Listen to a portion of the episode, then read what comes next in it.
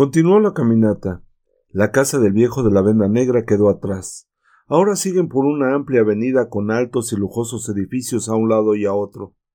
Los automóviles aquí son de precio, amplios y cómodos. Por eso se ven tantos ciegos durmiendo dentro, y a juzgar por la apariencia, una enorme limusina fue transformada en residencia permanente. Probablemente porque es más fácil regresar a un coche que a una casa. Los ocupantes de este deben de hacer como se hacía en la cuarentena para encontrar la cama, ir palpando y contando los automóviles a partir de la esquina. 27 lado derecho. Ya estoy en casa. El edificio ante cuya puerta se encuentra la limusina es un banco. El coche trajo al presidente del Consejo de Administración a la reunión plenaria semanal, la primera que se realizaba desde la declaración de la epidemia del mal blanco, y luego no hubo tiempo para llevarlo al garage subterráneo, donde esperaría hasta el final de los debates. El chofer se quedó ciego cuando el presidente entraba en el edificio por la puerta principal, como le gustaba hacer. Dio aún un grito. Estamos hablando del chofer. Pero él, estamos hablando del presidente, no lo oyó. Por otra parte, la reunión no sería tan plenaria como el nombre hacía suponer, pues en los últimos días se quedaron ciegos algunos miembros del Consejo. El presidente no llegó a abrir la sesión, cuyo orden del día tenía previsto precisamente la discusión y medidas convenientes en caso de que perdieran la vista todos los miembros del Consejo de Administración, efectivos o suplentes. Y ni siquiera pudo entrar en la sala de reunión porque, cuando el ascensor lo llevaba al decimoquinto piso, exactamente entre el noveno y el décimo, falló la electricidad y para siempre. Y como las desgracias nunca vienen solas, en el mismo instante se quedaron ciegos los electricistas que se ocupaban del mantenimiento de la red interna de energía, consecuentemente también del generador, modelo antiguo, no automático, que habría tenido que ser sustituido ya hacía tiempo. El resultado, como ha sido dicho, fue la paralización del ascensor entre el piso noveno y el décimo. El presidente vio cómo se quedaba ciego el ascensorista que lo acompañaba. Él mismo perdió la vista una hora después, y como la energía no volvió, y los casos de ceguera dentro del banco se multiplicaron aquel mismo día, lo más seguro es que estén los dos muertos. No es necesario decirlo, encerrados en una tumba de acero, y por eso, afortunadamente, a salvo de perros devoradores. No habiendo testigos, y si los hubo, no consta que hayan sido llamados a estos autos para declarar lo que pasó, es comprensible que alguien pregunte cómo se sabe que estas cosas ocurrieron así y no de otra manera. La respuesta es que todos los relatos son como los de la creación del universo. Nadie estaba ahí, nadie asistió al evento, pero todos sabemos lo que ocurrió.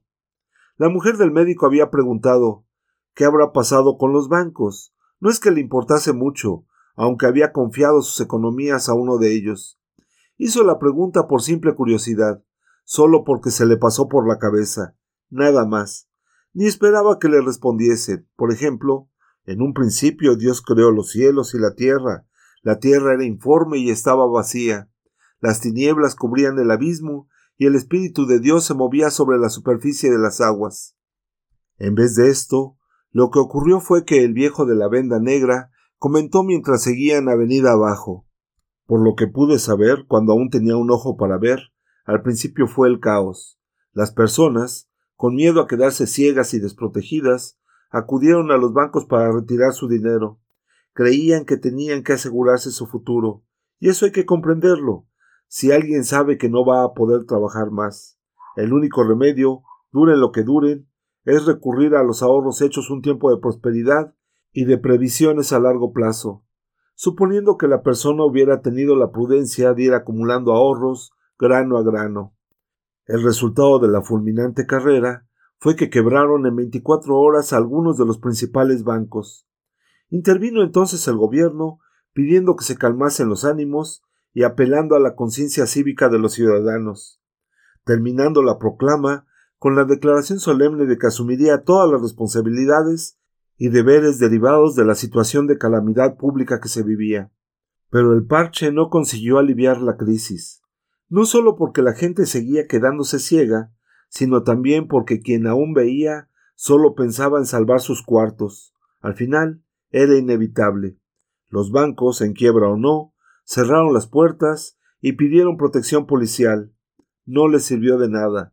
Entre la multitud que se juntaba gritando ante los bancos, había también policías de paisano que reclamaban lo que tanto les había costado ganar.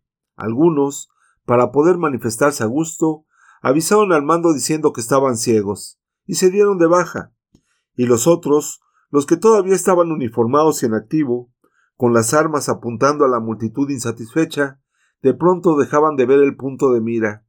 Estos, si tenían dinero en el banco, perdían todas las esperanzas y encima eran acusados de haber pactado con el poder establecido.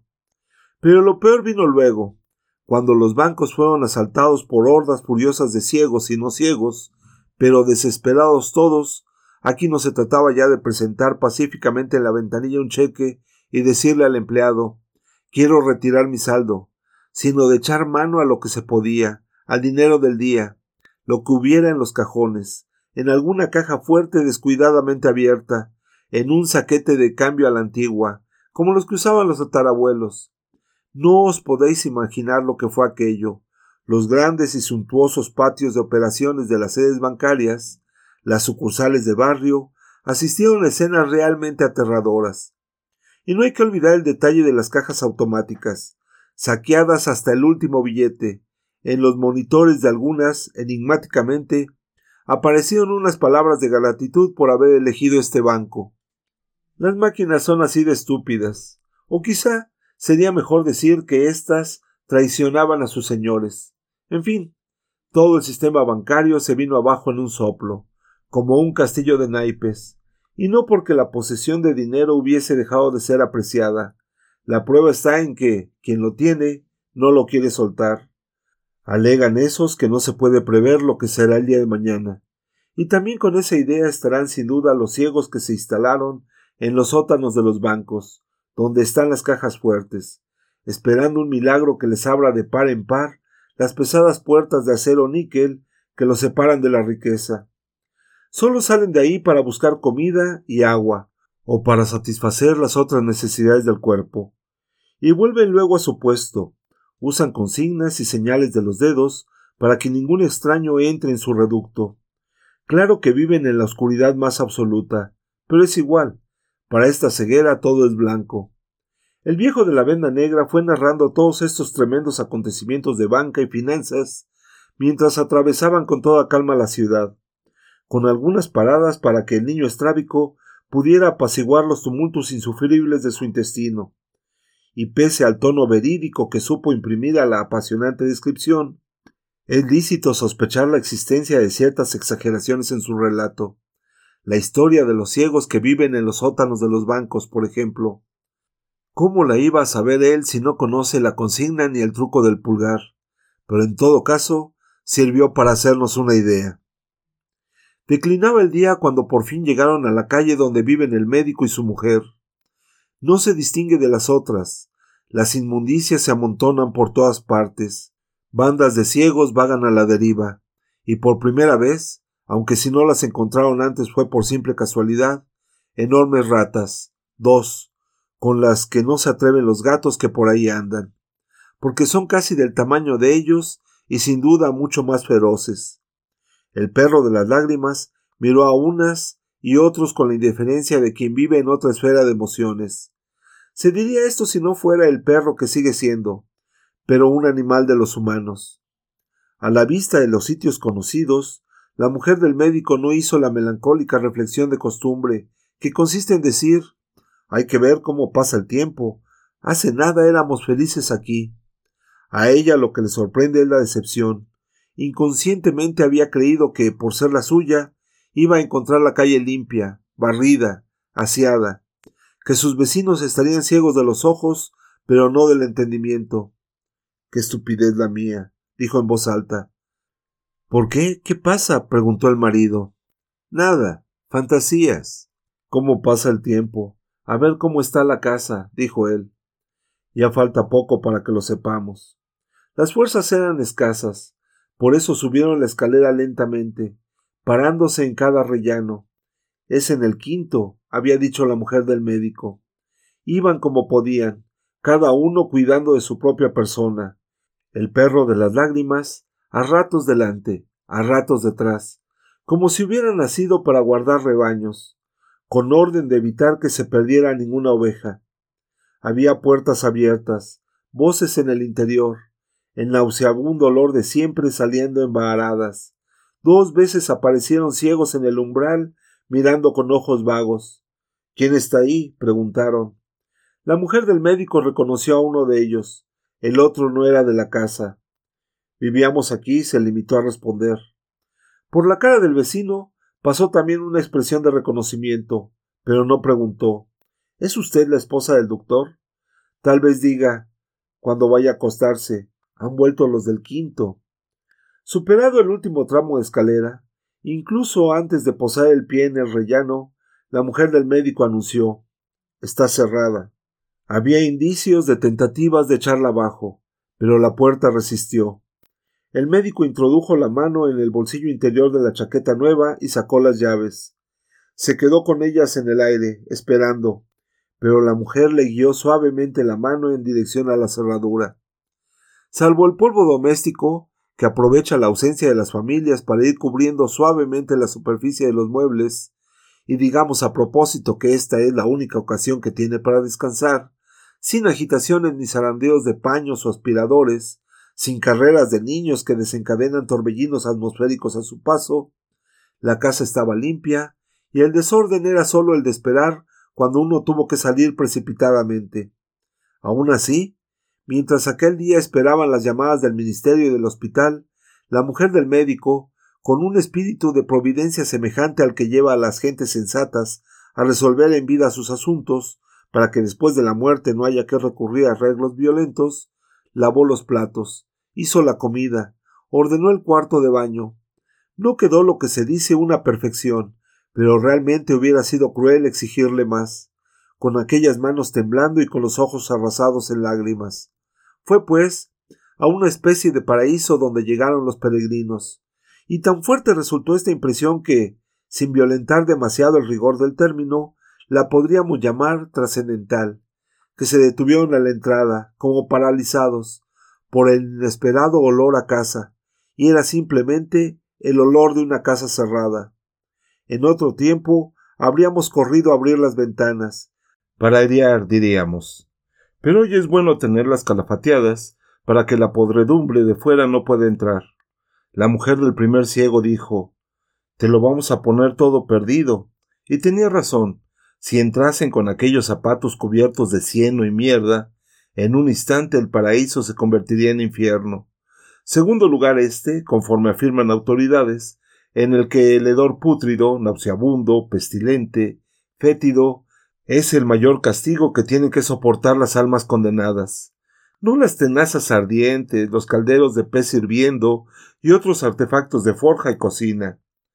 Desde épocas inmemoriales, la costumbre de las amas de casa era decir Entrad, entrad, no os preocupéis, lo que se ensucia ya se limpiará. Pero ésta, tanto ella como sus invitados, saben de dónde vienen, saben que en el mundo en el que viven, lo que está sucio acabará ensuciándose mucho más, y por eso les pide y agradece que se descalcen en el rellano. Cierto es que tampoco los pies están limpios, pero no hay comparación. Las toallas y las sábanas de la chica de las gafas oscuras sirvieron de algo, se llevaron lo peor. Entraron, pues, descalzos.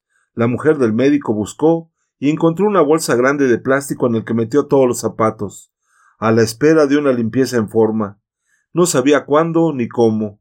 Después la llevó a la terraza. El aire de fuera no va a empeorar por eso. El cielo empezaba a oscurecerse. Había nubes cargadas. Ojalá llueva, pensó. Con una idea clara de lo que era preciso hacer, volvió junto con sus compañeros. Estaban en la sala, quietos, de pie a pesar de estar tan cansados. No se habían atrevido a buscar un asiento. Solo el médico recorría vagamente los muebles con las manos. Dejaba señales en la superficie. Era la primera limpieza que empezaba. Algo de este polvo vaya agarrado a la punta de los dedos. La mujer del médico dijo Desnudaos todos. No podemos quedarnos como estamos. Nuestras ropas están casi tan sucias como los zapatos. ¿Desnudarnos? preguntó el primer ciego. Aquí, unos delante de los otros. No me parece bien. Si queréis, os dejo a cada uno una parte de la casa, respondió irónicamente la mujer del médico. Así no habrá vergüenzas. Yo me arreglo aquí misma, dijo la mujer del primer ciego. Solo tú me puedes ver. Y además, no olvido que me viste peor que desnuda. Mi marido es quien tiene débil la memoria. No sé qué interés tienes en recordar cosas desagradables que ya han pasado, rezongó el primer ciego. Si fueses mujer y hubieses estado donde nosotras estuvimos, pensarías de otra manera, dijo la chica de las gafas oscuras, mientras empezaba a desnudar al niño estrábico. El médico y el viejo de la venda negra ya estaban desnudos de cintura para arriba. Ahora se estaban quitando los pantalones. El viejo de la venda negra le dijo al médico que estaba a su lado Déjame apoyarme en ti para sacar los pantalones. Estaban tan ridículos, los pobres, dando saltitos, que hasta daban ganas de llorar. El médico perdió el equilibrio, arrastró en su caída al viejo de la venda negra. Afortunadamente, ambos tomaron la cosa a risa, y ahora causaba ternura verlos ahí, con sus cuerpos maculados por todas las suciedades posibles, los sexos como empastados, pelos blancos, pelos negros. En esto acababa la respetabilidad de una edad avanzada y de una profesión tan meritoria. La mujer del médico les ayudó a levantarse. Dentro de poco todo estará oscuro. Nadie tendrá motivo para sentirse avergonzado. ¿Habrá velas en casa? se preguntó.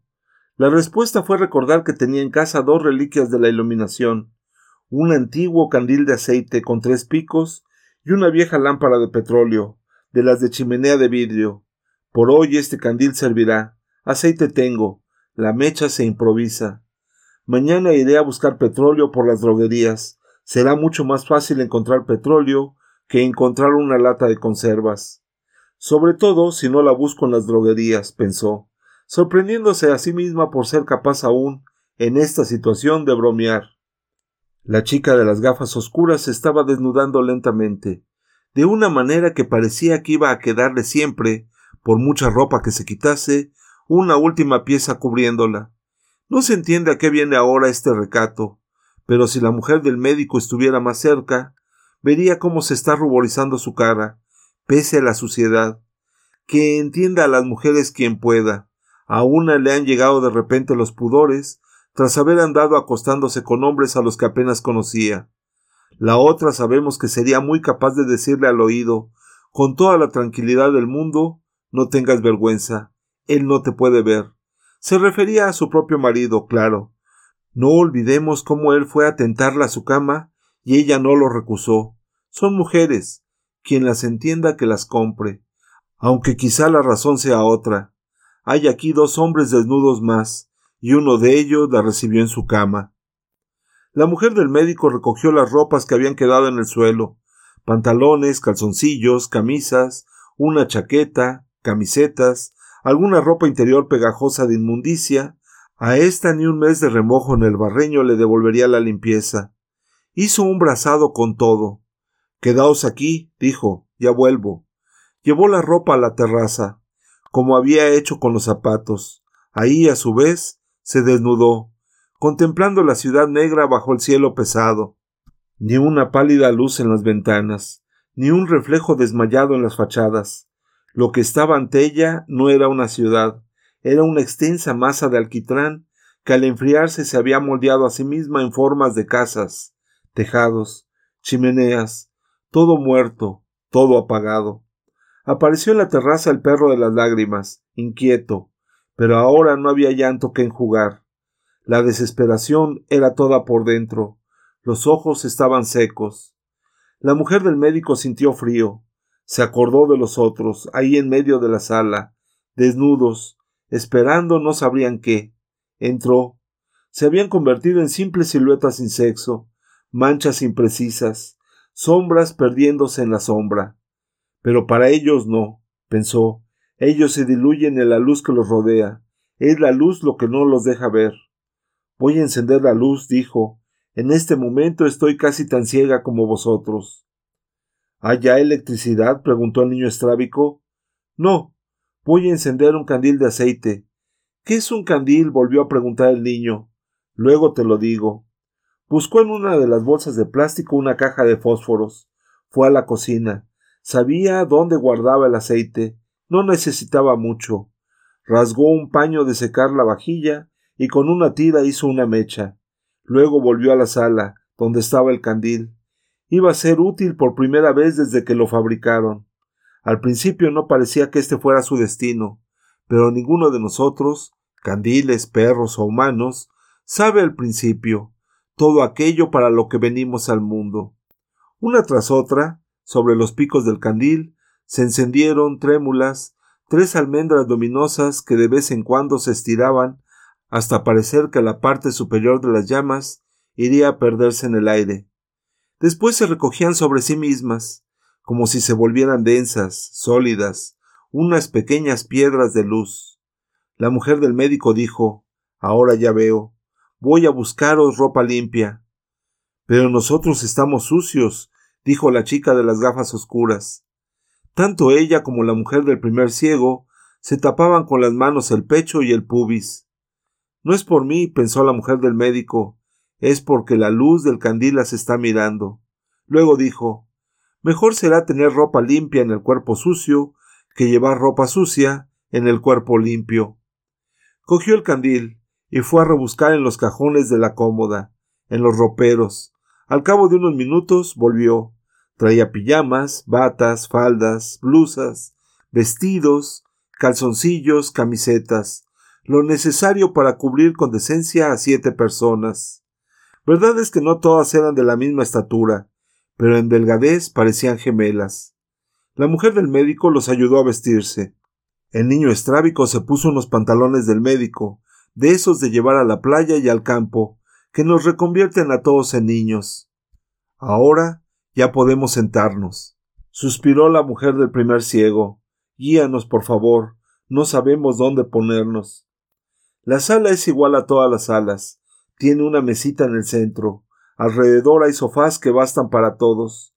En este se sientan el médico y su mujer, y con ellos el viejo de la venda negra.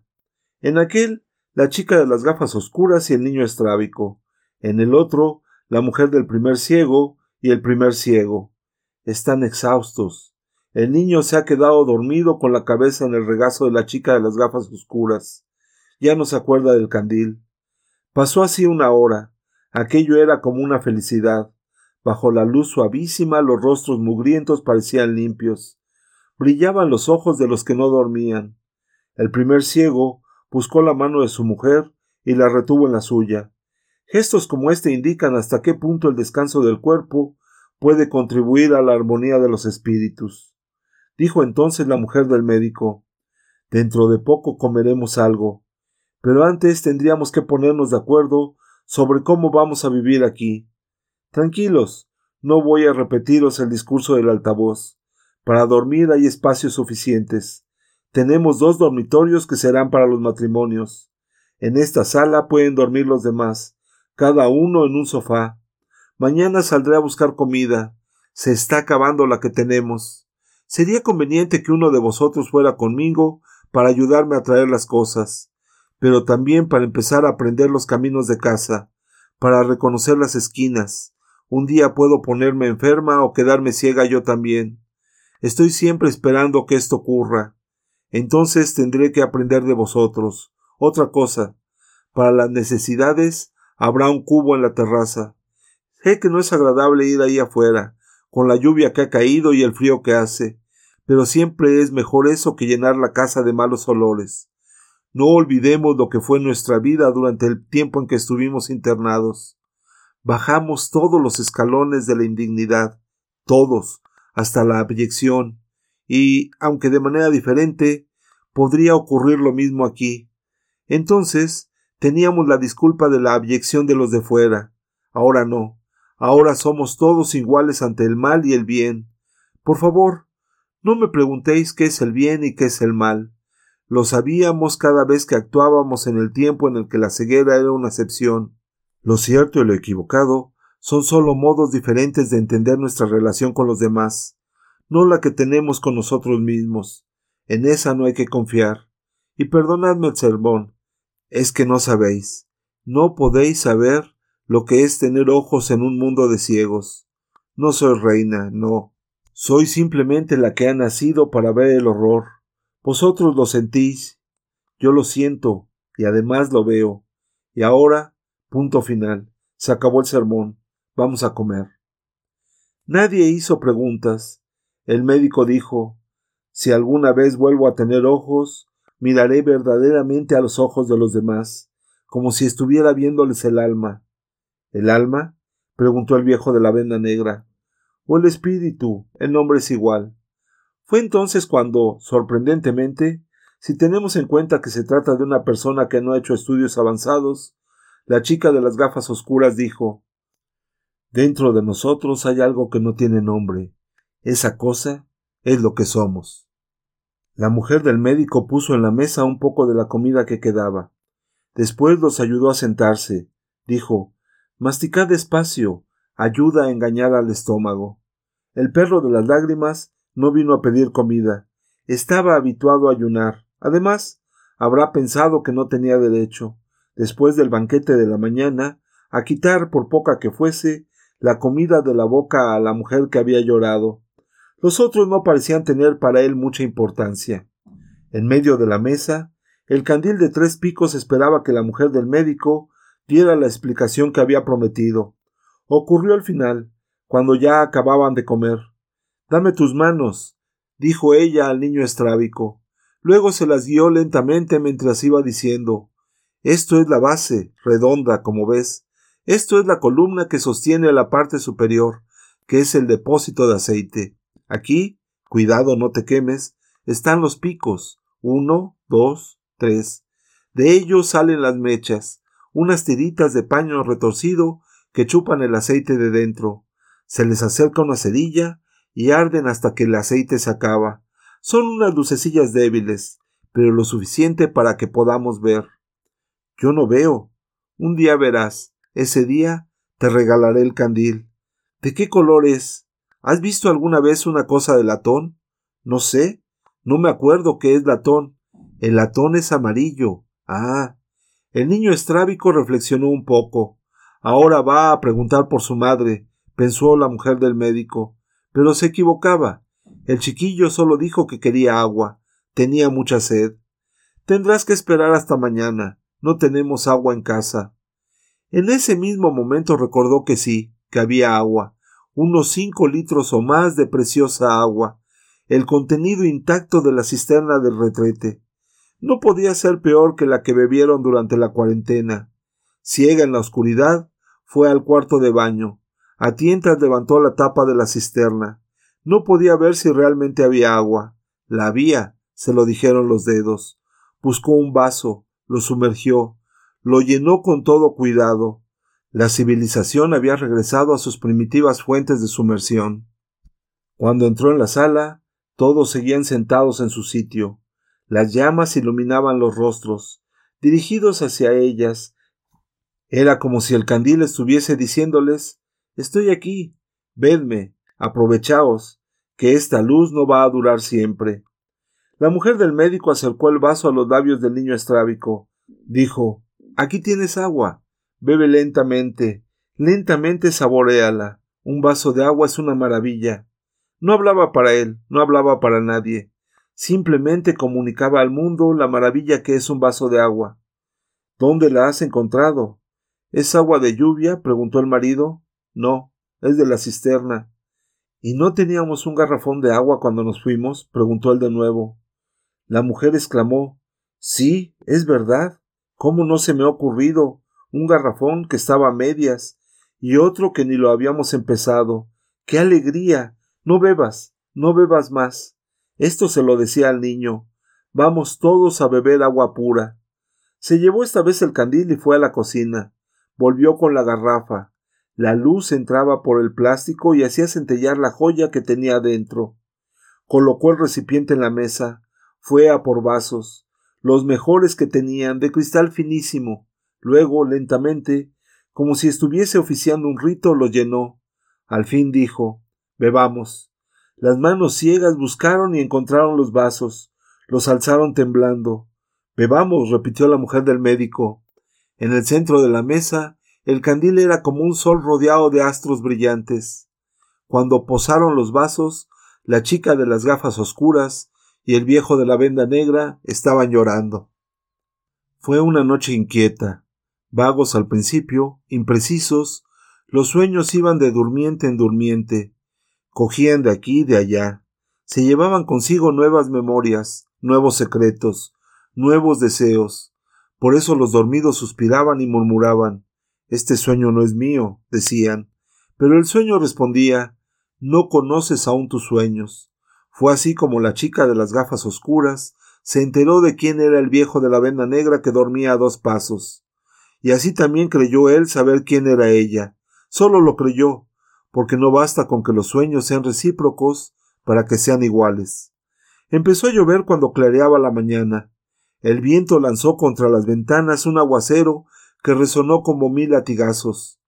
La mujer del médico se despertó, abrió los ojos y murmuró ¿Cómo llueve? Luego volvió a cerrarlos. En el dormitorio seguía siendo noche profunda. Podía dormir. No llegó a estar así ni un minuto. Despertó abruptamente con la idea de que tenía algo que hacer, pero sin comprender qué era. La lluvia estaba diciéndole Levántate, ¿Qué querría la lluvia? Despacio, para no despertar al marido, salió del cuarto, atravesó la sala de estar, se detuvo un instante para mirar a los que dormían en los sofás, luego siguió por el pasillo hasta la cocina. Sobre esta parte de la casa caía la lluvia aún con más fuerza, empujada por el viento. Con la manga de la bata limpió los cristales empañados de la puerta y miró hacia afuera. El cielo era, todo él, una sola nube. La lluvia caía en torrentes. En el suelo de la terraza, amontonadas, estaban las ropas sucias que se habían quitado. Estaba la bolsa de plástico con los zapatos que había que lavar. Lavar. El último velo del sueño se abrió súbitamente. Era eso lo que tenía que hacer. Abrió la puerta, dio un paso.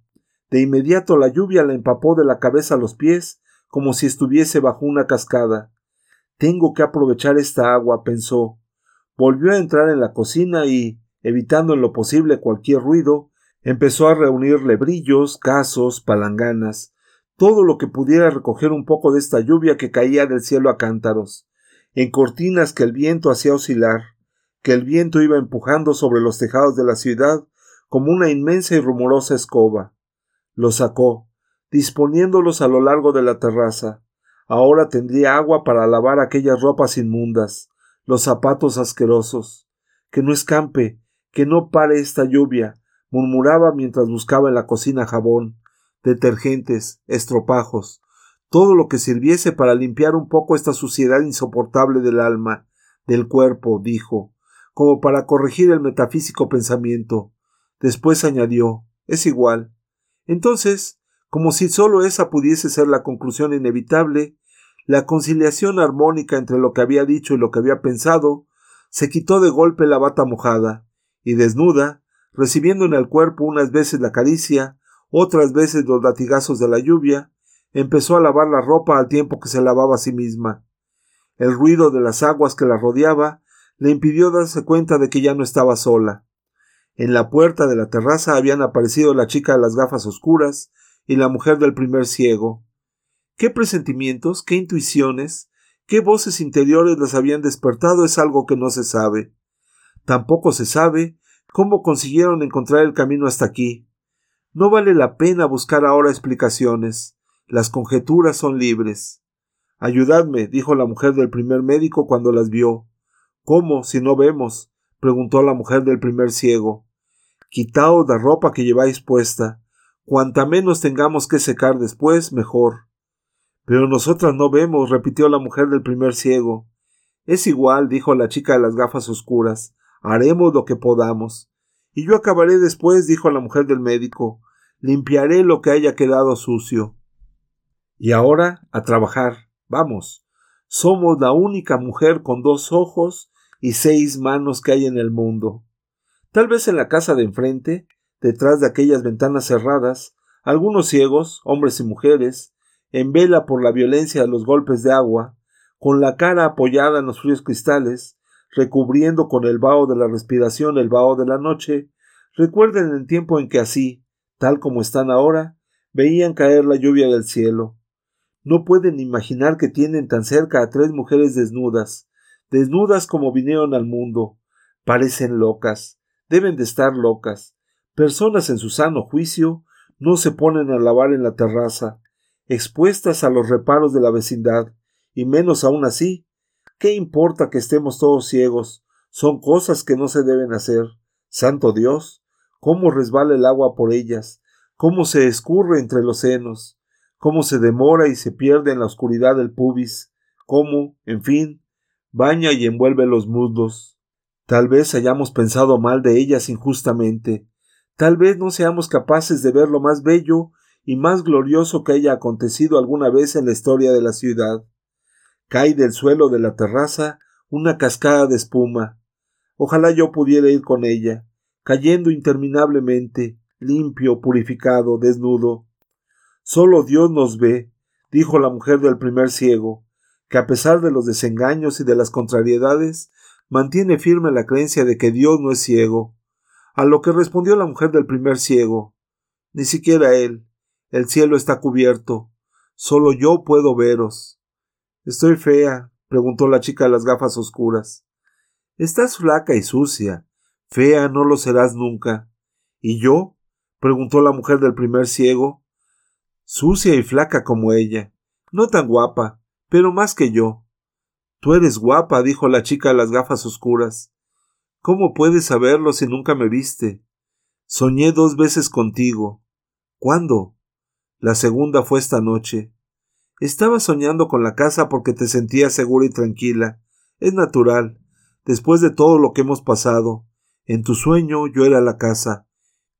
Y como para verme tenías que ponerme cara, le inventaste. Yo también te veo guapa, y nunca he soñado contigo, dijo la mujer del primer ciego. Eso viene a demostrar que la ceguera es la providencia de los feos. Tú no eres fea. No, realmente no lo soy. Pero la edad. ¿Cuántos años tienes? preguntó la chica de las gafas oscuras. Me acerco a los cincuenta, como mi madre. ¿Y ella? ¿Ella qué? Sigue siendo guapa. Lo era más antes. Es lo que nos pasa a todos. Siempre hemos sido más alguna vez. Tú nunca lo has sido tanto, dijo la mujer del primer ciego. Las palabras son así, disimulan mucho, se van juntando unas con otras.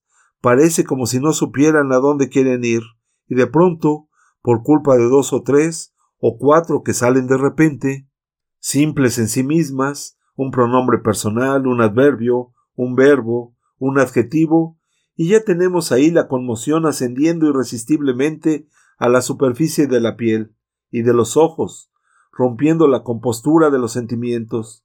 A veces son los nervios que no pueden aguantar más. Han soportado mucho, lo soportaron todo. Era como si llevasen una armadura, decimos. La mujer del médico tiene nervios de acero, y resulta que también la mujer del médico está deshecha en lágrimas por obra de un pronombre personal, de un adverbio, de un verbo, de un adjetivo, meras categorías gramaticales, meros designativos, como lo están igualmente las dos mujeres, las otras, pronombres indefinidos, también ellos llorosos, que se abrazan a la de una oración completa, tres gracias desnudas bajo la lluvia que cae. Son momentos que no pueden durar eternamente. Hace más de una hora que estas mujeres están aquí. Ya deben sentir frío. Tengo frío, ha dicho la chica de las gafas oscuras. Por la ropa ya no se puede hacer más. Los zapatos están de lo más limpios. Ahora es el momento de que se laven estas mujeres. Se enjabonen el pelo y la espalda unas a otras. Se ríen como solo reían las niñas que jugaban a la gallina ciega en el jardín, en el tiempo en que no eran ciegas. Ha amanecido el día. El primer sol todavía acecha por encima del hombro del mundo antes de esconderse otra vez tras las nubes. Sigue lloviendo, pero con menos fuerza. Las lavanderas entran en la cocina. Se secaron y se frotaron con las toallas que la mujer del médico trajo del armario del cuarto de baño. La piel les huele tanto a detergente que el olor aturde. Pero así es la vida. Quien no tiene can, casa con gato. El jabón se deshizo en un abrir y cerrar los ojos. Aún así, en esta casa parece que hay de todo. ¿O será que saben hacer buen uso de lo que tienen? Al fin se vistieron. El paraíso era allá afuera, en la terraza. La bata de la mujer está empapada, pero ella se puso un vestido de ramajes y flores, que llevaba años sin ponerse y que la convirtió en la más bonita de las tres. Cuando entraron en la sala de estar, la mujer del médico vio que el viejo de la venda negra estaba sentado en el sofá donde había dormido. Tenía la cabeza entre las manos, los dedos enredados en el pelo blanco que aún le puebla las sienes y la nuca. Está inmóvil, tenso, como si quisiera retener los pensamientos o, al contrario, impedirles que sigan pensando. Las oyó entrar. Sabía de dónde venían, qué habían estado haciendo, cómo habían estado desnudas. Y si sabía tanto no era porque de repente recuperara la vista y paso a paso hubiera ido, como los otros viejos, a espiar no a una Susana en el baño, sino a tres. Ciego estaba, ciego sigue. Solo se había asomado a la puerta de la cocina y desde ahí oyó lo que decían en la terraza, las risas, el rumor de la lluvia y los golpes del agua. Respiró el olor a jabón, luego se volvió a su sofá para pensar que aún existía vida en el mundo, para preguntarse si alguna parte de esta vida sería para él. La mujer del médico dijo Las mujeres ya están limpias, ahora les toca a los hombres. Y el viejo de la venda negra preguntó ¿Llueve todavía? Sí llueve. Ya hay agua en los recipientes de la terraza. Entonces prefiero lavarme en el cuarto de baño, en la pila. Pronunciaba la palabra como si estuviera presentando su certificado de nacimiento, como si explicase soy del tiempo en que no se decía bañera, sino pila, y añadió si no te importa, claro, no quiero ensuciarte la casa, prometo no encharcarte el suelo, en fin, haré lo posible. En este caso te llevaré los de brillos al cuarto de baño. Te ayudo. Puedo llevarlo sola. Para algo podré servir, digo yo. No estoy inválido. Ven entonces. En la terraza, la mujer del médico eligió un lebrillo casi rebosante. Agárralo de ahí, le dijo al viejo de la venda negra guiándole las manos. Ahora levantaron el recipiente a pulso. Menos mal que me has ayudado. Yo sola no podría. ¿Conoces el proverbio? ¿Qué proverbio? El trabajo del viejo es poco, pero quien lo desprecia es loco. Ese refrán no es así. Lo sé. Donde dije viejo es niño. Donde dije desprecia, dice desdeña. Pero los proverbios, si quieren seguir diciendo lo mismo porque es necesario decirlo, hay que adaptarlos a los tiempos. Eres un filósofo. ¡Qué idea! Solo soy un viejo. Echaron el agua en la bañera. Luego la mujer del médico abrió un cajón, recordando que tenía una pastilla de jabón sin estrenar. Se la puso en la mano al viejo de la venda negra. Vas a oler a gloria, mejor que nosotras. Gasta todo el jabón que quieras, no te preocupes. Faltará comida, pero hay jabón de sobra en esos supermercados. Gracias. Ten cuidado, no te resbales. Si quieres llamo a mi marido para que venga a ayudarte. No, prefiero lavarme solo. Como quieras, y aquí tienes. Fíjate, dame la mano, una maquinilla de afeitar y una brocha, por si quieres raparte esas barbas. Gracias. La mujer del médico salió. El viejo de la venda negra se quitó el pijama que le había tocado en suerte en la distribución de la ropa. Luego, con mucho cuidado, entró en la bañera. El agua estaba fría y era poca. No llegaba a tener un palmo de profundidad. Qué diferencia entre recibirla viva, cayendo del cielo a chorros, riendo como las tres mujeres, y este chapotear triste. Se arrodilló en el fondo de la bañera, aspiró hondo, con las manos en concha, se echó al pecho el primer golpe de agua, casi le cortó la respiración. Se mojó entero rápidamente, para no tener tiempo de estremecerse. Luego, por orden, con método, empezó a enjabonarse, a frotarse enérgicamente, partiendo de los hombros, brazos, pecho y abdomen, el pubis, el sexo, la entrepierna. Estoy peor que un animal, pensó. Después los muslos flacos, hasta la corteza de suciedad que calzaba sus pies. Dejó quieta la espuma para que la acción de la limpieza fuese más prolongada, y dijo Tengo que lavarme la cabeza. Y se llevó las manos atrás para desatar la venda. También necesitas un buen baño. Se desprendió del parche y lo sumergió en el agua. Ahora sentía el cuerpo caliente. Mojó y se enjabonó el pelo.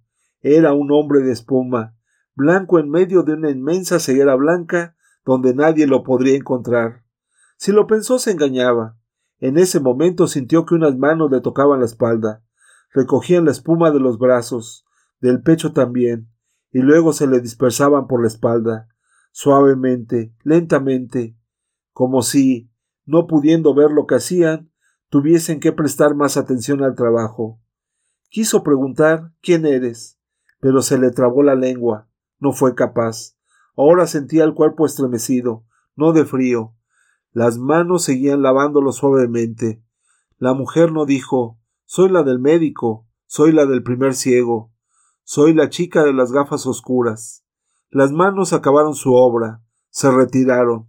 Se oyó en el silencio el leve ruido de la puerta del cuarto del baño al cerrarse.